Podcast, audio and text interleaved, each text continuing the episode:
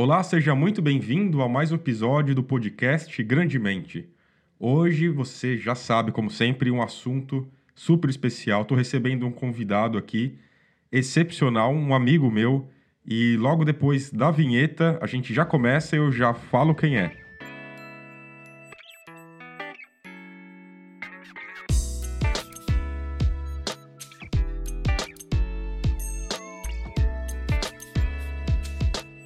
Antes da gente começar, você já sabe, eu vou pedir para você o combo da internet. Se você estiver no YouTube, deixa aí o seu like, compartilha esse conteúdo com mais pessoas e também deixa aqui um, algum comentário. Como eu sempre digo, de maneira polida e elegante, porque esse pedacinho da internet é um pedacinho polido e elegante.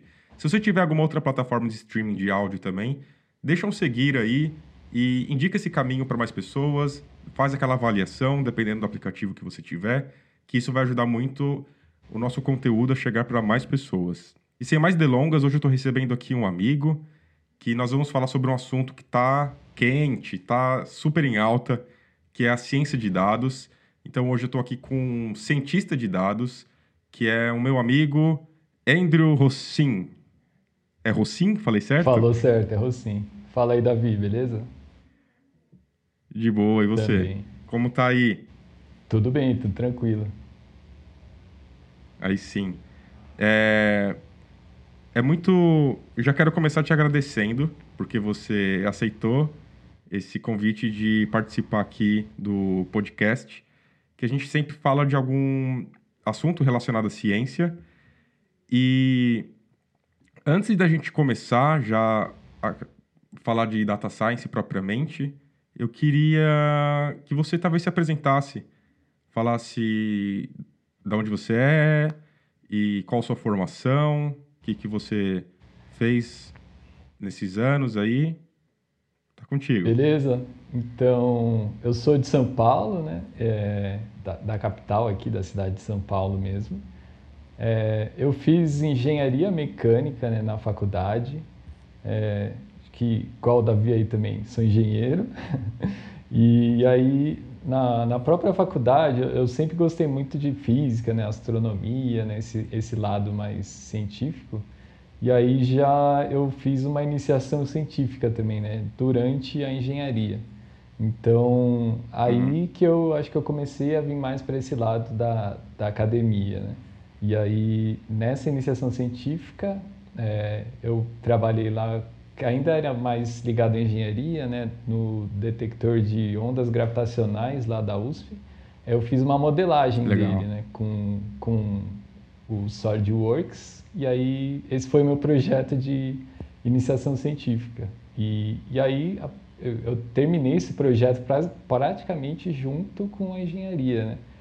E aí eu já estava assim mais ligado na área acadêmica, né, na, lá na faculdade que eu, que eu fiz a graduação tinha um programa de pós-graduação né, de astrofísica e, e, como eu já gostava bastante da área, queria seguir para esse caminho, eu foi um caminho meio que acabei indo direto para lá já, né? E aí eu, eu apliquei para uhum. ir, eu passei e aí eu, inclusive foi lá que eu conheci o Davi, né? É, nesse mestrado.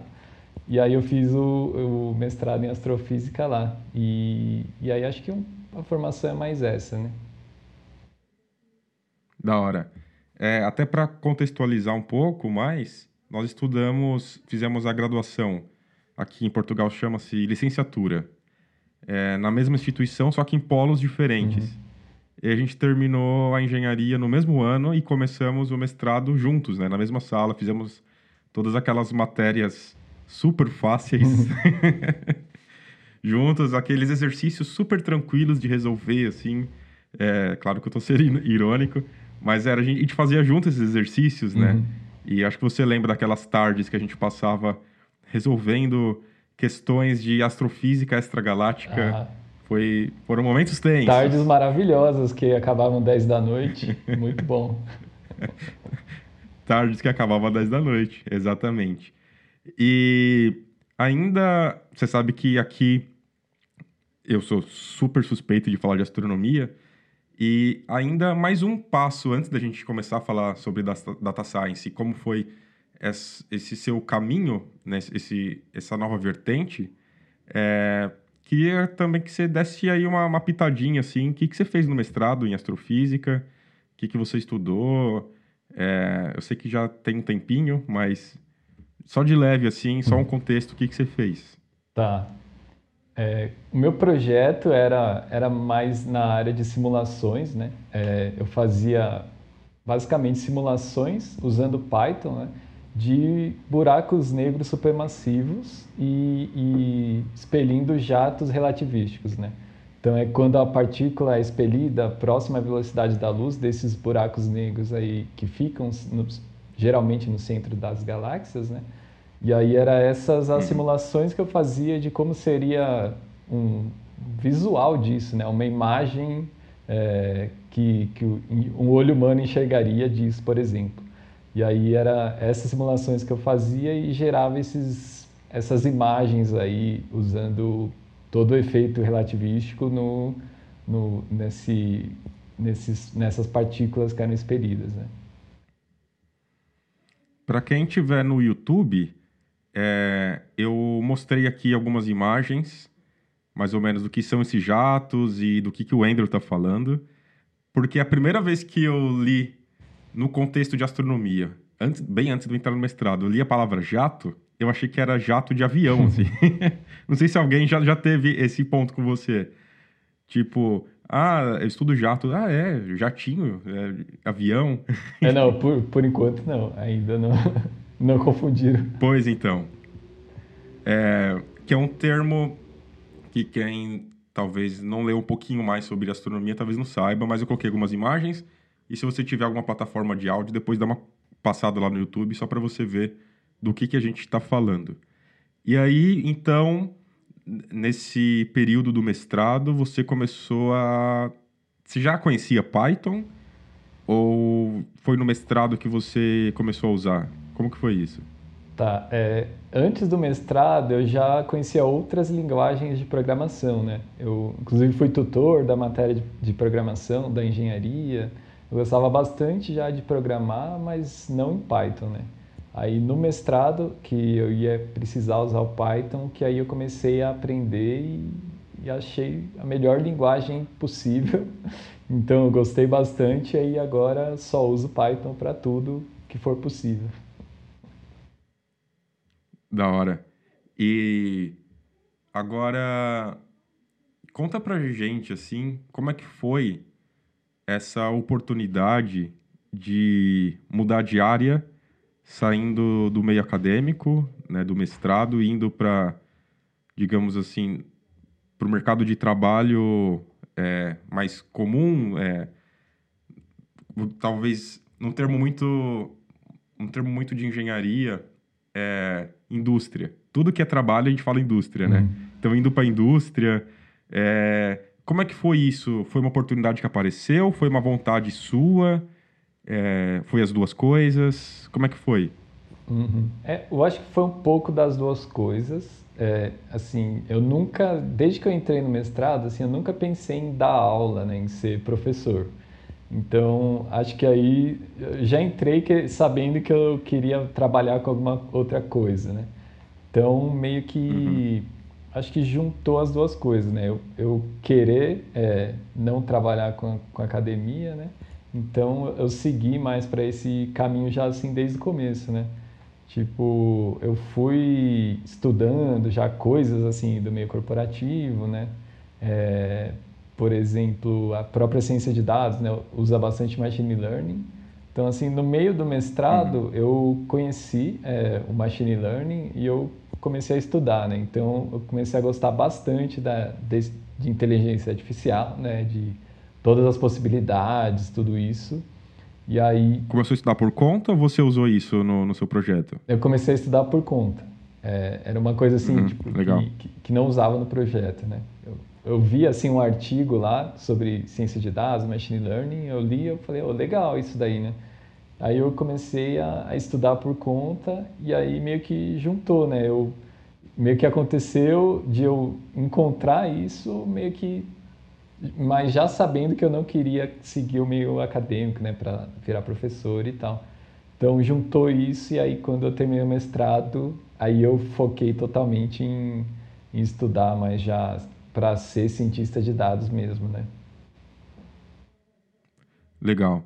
E é uma coisa, é, é assim, uma profissão recente, eu diria, pelo menos recente no sentido de que as pessoas estão começando a conhecer o que, que faz um, um cientista de dados. E eu tenho observado que nos últimos anos tem sido muito falado, assim, como que as empresas elas acabam absorvendo pessoas aí do meio acadêmico, mestrado e doutorado, para trabalhar em ciência de dados. Até aqui, durante o doutorado que eu estou fazendo, nós tivemos um, um, umas palestras justamente falando sobre isso.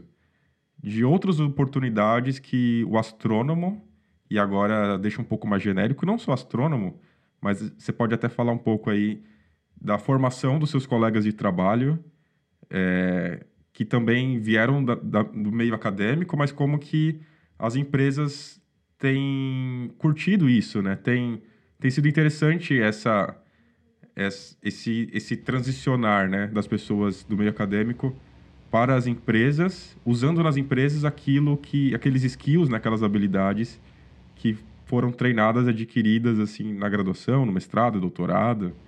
É, como que é a galera que trabalha com você? É tudo astrofísico? como que é esse negócio? Tá. É, astrofísico só tem eu mas tem físicos, né? Tem, tem bastante gente uhum. assim da física, né? Da matemática, da estatística principalmente, né? Que acho que é a principal área aí que formadora de cientistas de dados, mas é muita gente, assim, acho que pelo menos uns 80% assim, das pessoas têm mestrado e, e alguns têm doutorado também, né? Então acho que é boa parte da, das pessoas acaba vindo mesmo do mundo acadêmico, né? Mas. Algum pós-doc? Já viu por lá? Pós-doc também. também. Também. Mas é. Okay. Tipo, não é uma regra, né? Assim, tem empresas que sim, tem mais, sim, tem sim. empresas que não tem nenhum. E assim, é, é uhum. totalmente aberto, assim, né? Não tem nenhuma um caminho certinho que tem que seguir que passa pelo mundo acadêmico, né? Sim, até uma coisa que queria que você comentasse que para você ser um cientista de dados não é uma condição obrigatória ter feito aí como a maioria dos cientistas de dados, doutorado, mestrado, faculdade, mas basta você saber programação e saber usar as ferramentas. É, como que como que é isso assim? Porque a gente está vendo essa nova profissão, essa nova habilidade sendo tão é, importante na, nas empresas atuais, né? E qual que seria, talvez, o caminho, é, caminhos possíveis para você ser um cientista de dados? Uhum. Assim, o principal acho que é gostar de, do que faz um cientista de dados. Né? Se você gosta, você vai atrás ali de qualquer jeito, né? Ou pesquisando na internet, ou fazendo um curso mais tradicional, né?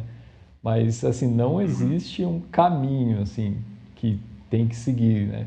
Tipo, tem muita gente boa, né, que vem de, de que nunca estudou nada formal, tipo, é, sempre aprendeu na internet e, e, manja muito, né? E também tem muita gente boa que tem, uhum. que nem você comentou, pós-doc em alguma área e também veio para uhum. ciência de dados. Então, assim, não tem nada tipo, muito específico de um caminho para seguir, mas você gosta, é, mas aí tem que gostar da, de, pelo menos de exatas, assim, né? De, de estatística, de fazer conta, né?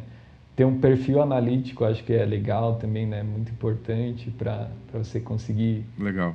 É, ir, atrás da informação, né? Ver ali o que, que que, que ia, ia agregar mais valor para responder aquela questão que você está ali tentando achar. E só para abrir um parênteses, a engenharia trabalha muito isso nos alunos, né? Então, por mais que não seja necessário ter faculdade, mas você vê que a população de data scientists, né, do, dos cientistas de dados, são muito acadêmicos porque essas habilidades são muito treinadas de resolução de problemas, uhum. né? essa abstração que você estava comentando, né? Exato. É. É, essa, essa habilidade de resolução de problemas, acho que aí a engenharia, né, o pessoal de mestrado, doutorado, vai muito fundo nisso, né? Tipo, tem que ir atrás, tem que dar um jeito, tem que pesquisar, tem que resolver, né? E aí acho que isso é treinável, né? E, e no, na graduação, no mestrado, você treina bastante isso. Então, quando você chega ali, tem um problema ali da vida real, né? Que você tem que resolver, você já está mais preparado, né? Pra, você sabe como fazer ali o, o que e pesquisar, onde ir atrás, né? O que fazer para conseguir chegar numa resolução ali interessante, né? Boa. E agora, assim, mãos à obra. Como que é assim o dia a dia do seu trabalho em sendo um cientista de dados? Como como que é o, os desafios? Beleza, você abriu o computador, né? Iniciou. E agora, o que, que você faz? Quais são os pedidos que te fazem? O que, que você tem que entregar? Fala aí, fica à vontade para falar como que é mais ou menos o dia a dia no seu contexto, na sua realidade com o seu trabalho, assim. Tá, acho que abrir o computador, a primeira coisa é ter que arrumar um monte de dados. Tipo, o, os dados que vêm, é, geralmente é muito fora, assim, tipo, você não, não vem tudo certinho para você usar ali no seu modelo, né, ou para gerar algum, algum gráfico, algum estudo. Então, você tem que pegar um pouco de dado aqui, um pouco de dado ali, juntar tudo. Às vezes tem dado faltando, né? Então, acho que a primeira coisa, e a parte que mais se perde tempo, né? mais que se, se investe tempo para resolver os problemas, um cientista de dados é isso, né? É você tratar os dados, descobrir de onde vêm as melhores fontes, né? Até achar fontes novas que vão agregar ali no seu modelo então, acho que a uhum. primeira coisa é essa, né? É saber lidar com os dados, né? Tipo, é, conseguir tratar eles para eles virarem usáveis, né? Para o seu modelo dar alguma resposta interessante, né? Então, acho que a primeira coisa, assim, do, do dia a dia é isso, é, é descobrir o que fazer. É, e da onde conseguir pegar Boa. dados e, e, e que vão gerar valor que talvez numa, num serviço, num emprego mais antigo, os dados seriam então sua matéria-prima de trabalho. Uhum.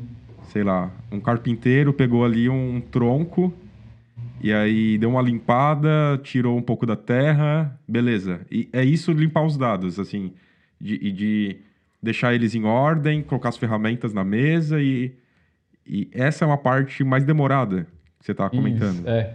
É, é mais assim também, tipo, mas eu vou usar um tronco ou eu vou usar um ferro para resolver isso? Aí, aí depois ah, que você saquei. pensa nisso, você fala, mas aonde que eu vou pegar um tronco? Como que eu vou conseguir um tronco agora? Aí quando você descobre aonde você vai pegar esse tronco, aí sim, aí você tem que tirar terra, tirar os arbustos lá, deixar ele limpo, tudo certinho, para aí sim você começar a fazer a mágica, vamos dizer assim. Né?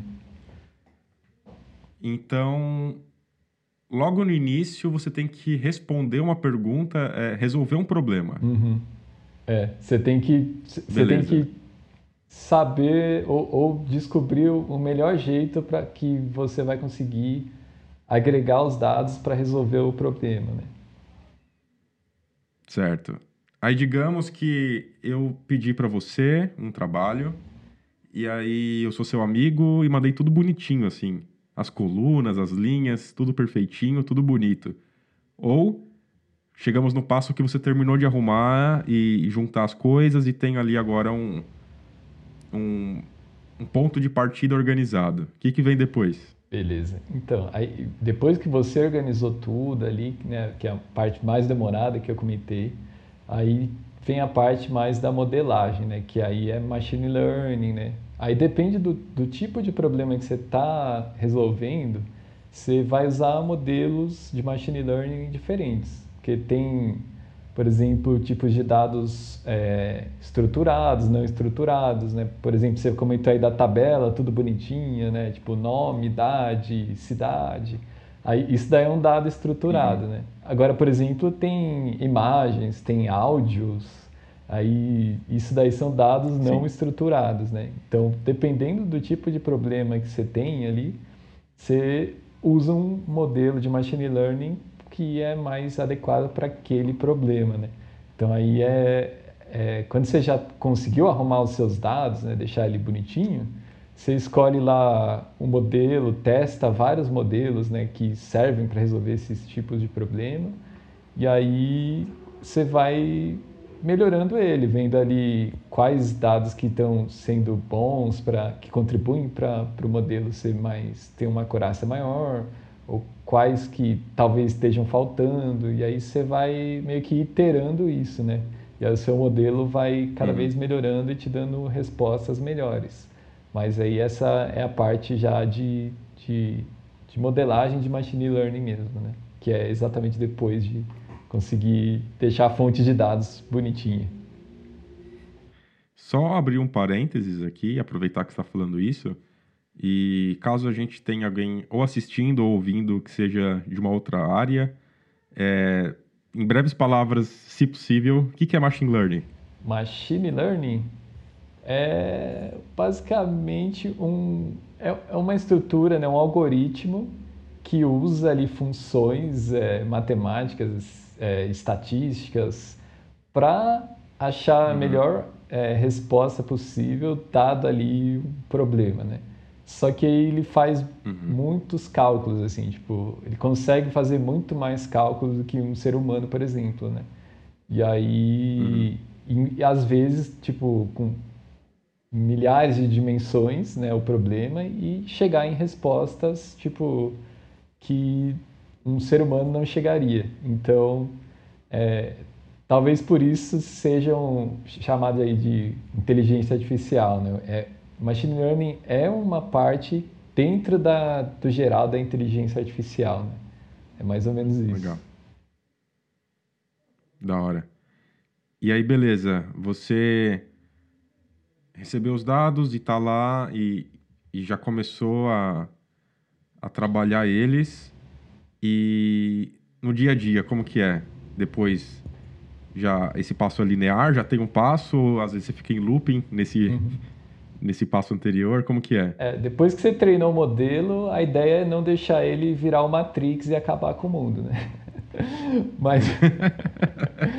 não, mas falando sério, é, assim, você... Esse, essa parte do loop que você comentou é importante por isso que você tem um modelo ali que você treinou, ele está te dando respostas ali, você está prevendo coisas, por exemplo, que estão fazendo sentido, você tem que sempre estar tá mensurando, né, para ver se esse resultado que o modelo está dando, ele continua eficiente, né? Porque às vezes tem uma coisa que chama data drift, né, que os dados do mundo mudam. Então, o seu modelo, ele, ele aprendeu com um tipo de dado, mas Aí passou três meses, as coisas mudaram e agora ele não, não sabe mais o que é. Aquele dado que está chegando é diferente do que ele sabe resolver. Olha só, em três meses isso pode, pode acontecer? Pode acontecer, pode acontecer. É bem rápido, assim, é, muitas mudanças podem ser bem rápidas, dependendo do contexto, né? Então, você tem que estar sempre ali acompanhando as suas métricas, né? Todo dia, vendo se os dados estão que estão saindo fazem sentido, né? se a acurácia do modelo ainda está boa. Então, se, esse loop é eterno. Né? Sempre que você estiver usando o modelo, você tem que estar tá acompanhando ele para ver se ele está dando a resposta certinha e se ele não vai acabar com o mundo transformando no, na Matrix. se ele não vai adquirir inteligência própria, né? E vontade Exato. E então finalizou o, o, o que seria um dia a dia? Ou ainda tem, tem mais passos, assim? Como que é para quem tá com a mão na massa? É, eu comentei mais a parte mais técnica, né? Assim, mas tem bastante a parte também de soft skills, né? Você acaba interagindo com bastante gente, você fala com muitas áreas de negócio, por exemplo, depende de, da empresa que você está, né? Você tem vários departamentos, é, é, área de experiência do consumidor, marketing, é, tem a própria área de CRM ou área de investimentos ou várias áreas, você acaba aprendendo sobre vários negócios, né? Então você interage ali sempre no, no dia a dia com muita gente e, e, isso faz parte do dia a dia, né? Você tá fica bastante tempo interagindo com as pessoas, né?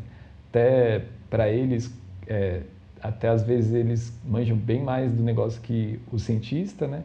Mas é, é parte do trabalho do cientista também entender do, do negócio, né? Então acaba sendo esse esse esse, essa troca de informações que acaba contribuindo para o trabalho. Multidisciplinar, né? É, e você, tipo, faz parte você conversar com as pessoas e, e, e ir gerando ali, tipo, mais é, dados que você talvez não tenha pensado antes e coloque no seu modelo, né? Então, acho que essa parte também de, de soft skills é, é bastante importante, né? Muita, muita parte do dia do uhum. cientista é isso. E que mais? De, também a gente pode falar de. Às vezes a gente faz estudos, né? não precisa ser exatamente um modelo, né? o trabalho de cientista, às vezes também uhum. faz um estudo de mais aprofundado, né? usando assim, é, um pouco mais entre cientista e analista ali, né? Você gera gráficos ali com estudos que você você pode até usar um modelo para fazer esse estudo e, e gerar informações e então você sempre está apresentando resultados também, né? E tanto dos modelos quanto dos, de estudos, então você também muitas vezes você tem reunião com a diretoria, com gerentes de outros setores, então também faz bastante parte é, essa, esse, essa área de apresentar resultados, né? Sem estar ali dando insights para muitas áreas. Legal. E nesse contexto de ciência de dados, você poderia comentar assim alguma curiosidade, alguma coisa que você acabou fazendo ou que você ouviu que a galera por aí está fazendo, possibilidades que a ciência de dados permite? Se tem alguma curiosidade aí de quem está no meio, né, e, e sabe um pouco mais do que está rolando para contar para gente? Beleza. É, acho que uma coisa muito interessante que eu, que eu vi aí nos, nos últimos tempos aí que a galera está fazendo bastante é, é, fazer a inteligência artificial ser criativa, né? Que é uma coisa aí que muita gente dizia que ah não, é, inteligência artificial vai substituir os humanos, tal, mas aí mas alguém podia dizer, não, mas a inteligência artificial não é criativa, né? E aí ficava, é, beleza, não é. Mas hoje acho que isso já está mudando, né? Acho que uma curiosidade aí muito Sério, legal. cara, que medo. Exato. acho que uma coisa muito legal que a galera está fazendo hoje é, é isso, é colocando inteligência artificial para pintar quadro, né? para escrever música, para fazer poemas, né? escrever livros. Então acho que é uma coisa que o pessoal achava que estava muito longe ainda né, de chegar, mas hoje em dia já está tendo coisas assim bem legais nesse, nesse sentido aí, de uma inteligência artificial usar a criatividade para gerar arte. Né? Então acho que é bem legal. Aí. Isso que você acabou de falar, eu penso que vai um código de inteligência artificial que criou uma música. A gente não está falando de sons estranhos e, e apenas jogados ou que pintou um quadro, fez um desenho. E um monte de, de pixel lá misturado. Isso realmente tem sentido, tem uma forma, tem um, um, um padrão. Realmente, quando você falou desses códigos, eu imagino que é nesse, isso muito mais profundo, né, que você está falando os códigos conseguem reproduzir algo mesmo que pode ser confundido por algo que um outro, que um ser humano fez. É tipo uhum. isso. Sim, é tipo isso. É, tipo, ele aprende muita coisa, né? A inteligência artificial pega ali milhões de imagens, por exemplo, de pintores famosos e, e imagens mesmo, tipo, essas de, tipo, no Google, quando você vai entrar num site, pede para você selecionar. Selecione imagens que tem um semáforo. Aí você seleciona. Sim, todo então, dia. Aí você já está treinando uma inteligência artificial para reconhecer um semáforo. E aí ela vai ah. aprendendo, vai aprendendo. E aí quando você, por exemplo, você pode até pedir, por exemplo, ah, eu quero um quadro do Davi pulando de paraquedas. Aí a inteligência artificial sabe o que é o Davi, sabe o que é uma pessoa pulando de paraquedas. Aí ela já tem essas imagens que ela sabe o que é e meio que junta tudo e gera uma imagem nova, tipo que não existe, né, que ela gerou, mas que parece ali que é verdade, né, que é tipo Davi pulando de paraquedas, por exemplo. E aí é nesse sentido. Cara, e isso você está falando é algo do futuro? Porque parece algo assim que não, não tá rolando, mas é, a, a, galera tá fazendo isso já? Como que a galera é? já tá fazendo isso. Esse ano saiu bastante coisa já assim, nesse para esse lado, né, de criatividade na inteligência artificial. Até tipo dois anos atrás era bem esse sentimento. Não, isso só vai ser para daqui 20 anos. Mas agora a galera já está fazendo isso atualmente. Né? Boa. E é claro que a gente está dando uns exemplos que, se, que são talvez assim mais chocantes, né? Que são mais profundos, mas eu queria que você falasse agora também um pouco sobre o seu trabalho, assim, o que, que você gosta de fazer? Se você já mandou pintar um quadro, ou se realmente o seu trabalho é ajudar a empresa a tomar uma decisão, ou trazer respostas para que a empresa mude de rumo ou não. É, como que é esses desafios, algo assim que, que te motiva a estar nessa área? Que você puder comentar. Uhum. Acho que tudo isso que você falou, acho que eu faço um pouquinho de tudo, né? O cientista acaba fazendo um pouco de cada desse, né? Tanto ajuda a empresa a tomar decisão, né? Como é, também ajuda, por exemplo, a entregar mais valor para o cliente, né? Para ele se sentir melhor, né? Também. Então, acho que muitas coisas assim é, é bem é, a gente faz bastante coisa para todos os setores, para todos para todas as finalidades, vamos dizer, né? Então, por exemplo, que eu, uma coisa que eu posso fazer é gerar exatamente insights para a empresa, por exemplo, tomar uma decisão.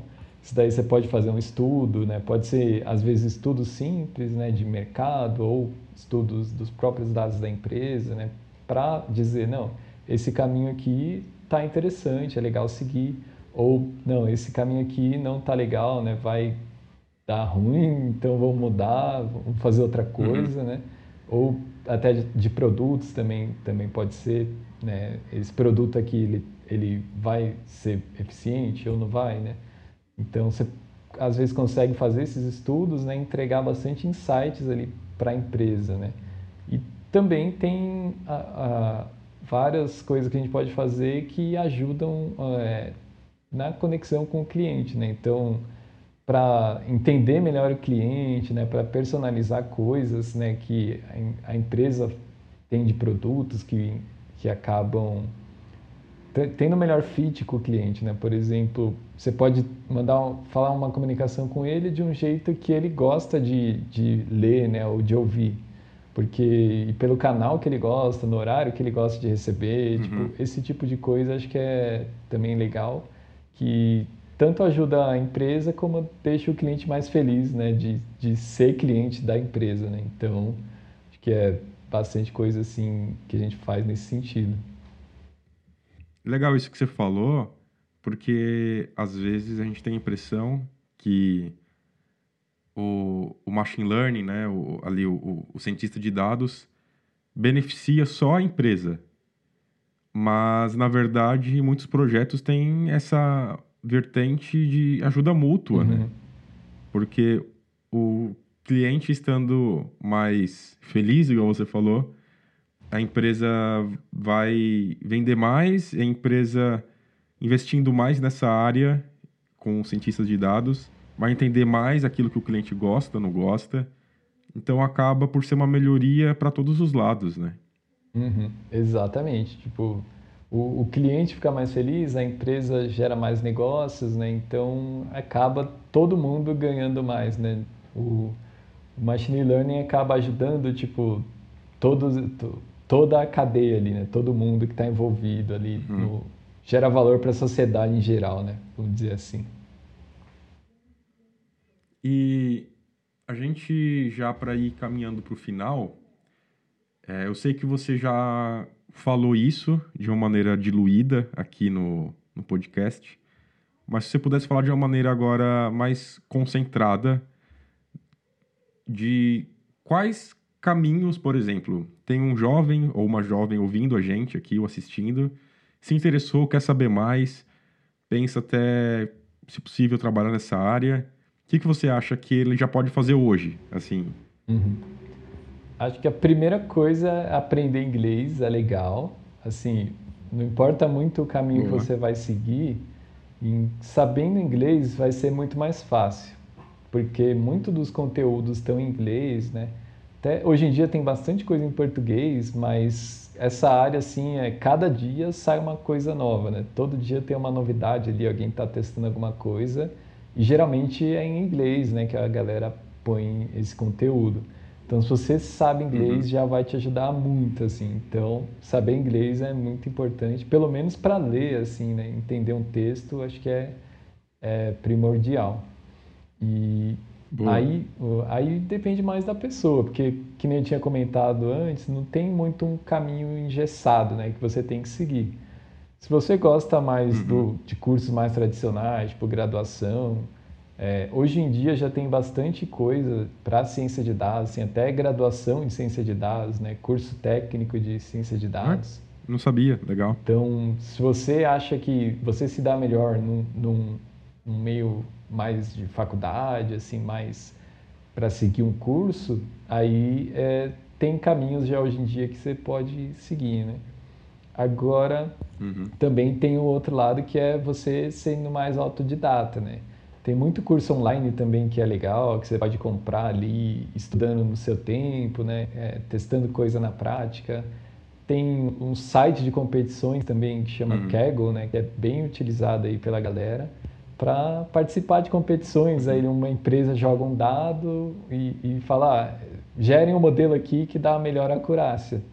Aí você vai na prática ali, né? Fazer o trabalhar com machine learning, vendo ali o que, que a galera está fazendo. Então você acaba aprendendo muito também, indo ali você mesmo, né, atrás do de na prática estudar. Então é, acho que não tem não tem um caminho certo para seguir, vai mais do que a pessoa se sente melhor fazendo, né? E aí talvez até um pegar fazer uma parte de um curso mais certinho, né, mais tradicional na ciência de dados ou estatística, né, algum curso mais tradicional e em paralelo, né, ir fazendo cursos online e participando de fóruns, de competições, acho que aí é, vai ajudar bastante. Boa, boa. E cara, eu queria dar um bônus aqui para quem chegou até agora e está ouvindo a gente falar. É, eu acho que é isso sobre a ciência de dados. É, quero muito te agradecer, mas eu queria dar um bônus aqui de falar que você sempre curtiu muito a astronomia, né? Mesmo antes de fazer o, o mestrado, você já curtia esse tema, já tinha telescópio. Sim. E eu sei que a gente está voltando no assunto do início, mas é que eu precisava tocar nesse ponto que a primeira vez que eu observei no telescópio foi com você, foi na sua casa e em São Paulo mesmo tinha até um, um poste de luz assim perto. Eu achei, ixi, não vai dar para ver nada, mas a gente viu Júpiter, Saturno, foi a primeira vez que eu coloquei o olho na ocular assim, de um telescópio e foi muito bom, mano. Foi foi muito da hora. É, e você ali a gente esbarrava no telescópio, só quem observou sabe o que eu tô falando, né? Esbarrava, você que ia lá sabia como que era a montagem equatorial do seu telescópio e tal, para que lado aponta. E você ainda curte astronomia? Ainda vê algumas coisas? Como que é? Sim, eu curto. Eu lembro desse dia aí, foi muito legal mesmo, tipo, em São Paulo é difícil a gente conseguir um dia limpo, né? Ou que dá para ver as coisas. E tirando a poluição luminosa, que praticamente não dá para ver quase nada, né? Mas nesse dia estava limpo, a gente conseguiu uhum. ver Júpiter, Saturno, né? Então foi muito, muito legal mesmo. E eu ainda curto, assim, né? Morando em São Paulo é mais difícil, né? Porque para olhar no telescópio, realmente você só consegue ver a Lua, os planetas, assim. Então tem que sair, né? Ir para uhum. longe uhum. acaba ficando um pouco mais complicado, mas eu ainda tenho meu telescópio aqui, está aqui inclusive, acho que dá para ver no, no vídeo. Que da hora. E da eu. Hora. É o mesmo, é o mesmo, é aquele lá que a gente usou naquele dia. Legal. E eu ainda da levo hora. ele para praia, para outros lugares, quando eu for assim mais afastado para um lugar que dá para ver mais coisas, eu, eu, eu ainda gosto bastante. E sempre estou acompanhando também, né, as missões aí da NASA, da SpaceX, né, sempre estou por dentro de tudo e é uma coisa que desde criança eu gosto e para sempre vou gostar, né. Legal demais. Cara, obrigado por ter compartilhado, ter sido generoso aqui com a gente, de contar como que foi a sua trajetória para começar na ciência de dados, como é que é um pouco do seu dia a dia, do seu trabalho. É, foi de uma maneira mais genérica, talvez para as pessoas conhecerem o que está sendo feito. Até porque, deixa eu abrir um parênteses, assim, eu preciso colocar uma lenha na fogueira. O Andrew foi extremamente cauteloso, porque na ciência de dados você usa dados das pessoas. Então, geralmente você não pode falar muito abertamente as coisas, né? Acho que você não vai nem responder. não, exatamente. Boa. Mas foi legal. Deu pra gente ter uma, uma boa ideia. E, cara, quero te agradecer. Obrigado por ter aceito o convite. Foi uma honra, meu amigo. E é isso. Valeu, Valeu Davi. Mano. Muito legal participar aqui. É sempre muito bom conversar com você e tamo junto. Valeu. Valeu. E você que assistiu até aqui ou que ouviu até aqui, não se esquece de deixar aqui o seu comentário, deixar aqui o seu like e compartilhar esse conteúdo com alguém que você acha que vai curtir, que vai gostar. E esse foi o nosso episódio e espero que você tenha gostado, assim como eu curti demais também. Então é isso, a gente se vê em breve, até mais e valeu!